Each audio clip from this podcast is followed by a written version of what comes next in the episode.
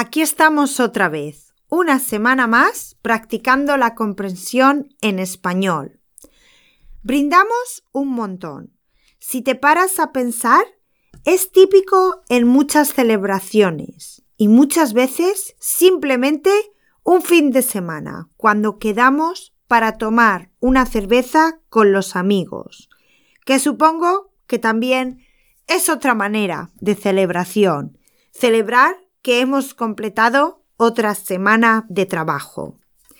Pero, ¿alguna vez te has parado a pensar el por qué brindamos? ¿Cuál es el origen de esta tradición? Si no lo sabes, no vas a continuar con esa duda por mucho tiempo, porque en este episodio te voy a explicar la razón.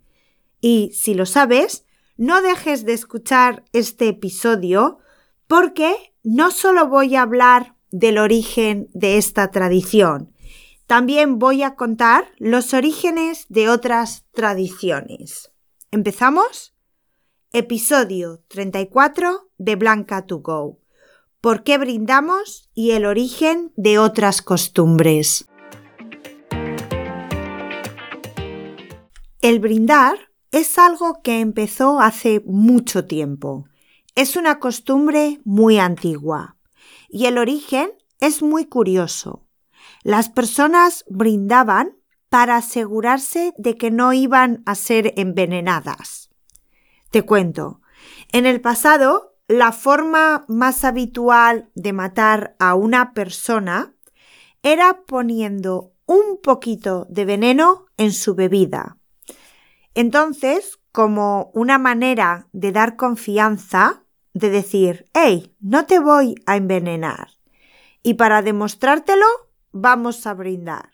Y vamos a chocar nuestras copas con intensidad o con las copas de otras personas, de manera que algo de vino de mi copa caiga en tu copa o en la de otras personas. Obviamente, si alguien ponía veneno, no querría brindar para evitar que algo cayera en su copa por casualidad al brindar y morir, ¿no? Y esto es un punto importante. Solo se brindaba con vino o cerveza. No sé si os ha pasado o solo a mí, porque no suelo beber alcohol mientras como. Entonces, muchas veces no he querido brindar porque siempre había escuchado que brindar con agua da mala suerte. Otra superstición. Y eso que os dije que no era supersticiosa.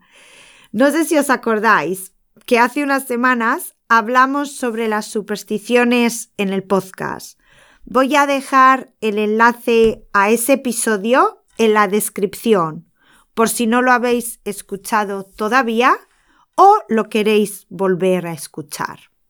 Pero bueno, volviendo al tema de brindar con agua.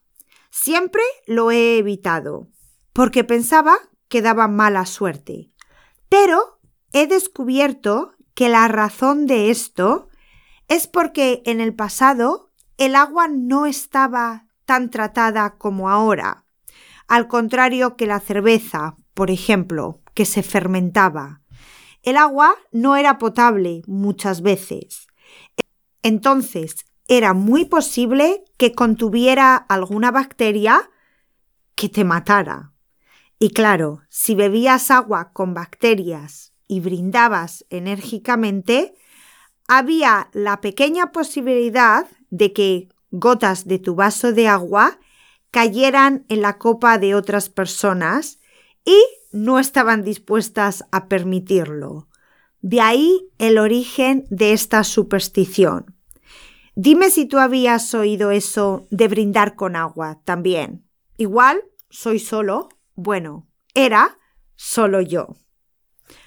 Otra cosa que todavía hacemos, aunque ahora, después de la pandemia, probablemente un poquito menos, es darnos las manos para saludar. ¿No? Bueno, en España es muy común también darse dos besos, pero por ejemplo, en cosas oficiales o un poco más formales, usamos el apretón de manos. Pues esto también viene del pasado.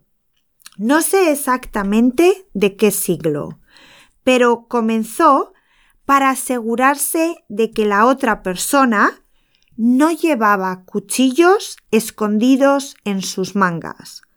Como veis, en el pasado, la gente estaba obsesionada con que otras personas podían matarlos. Y ahora que lo pienso, nos damos una mano. Supongo que el supuesto asesino podía ocultar el cuchillo en la otra manga, ¿no? No sé si pensaron mucho sobre esto.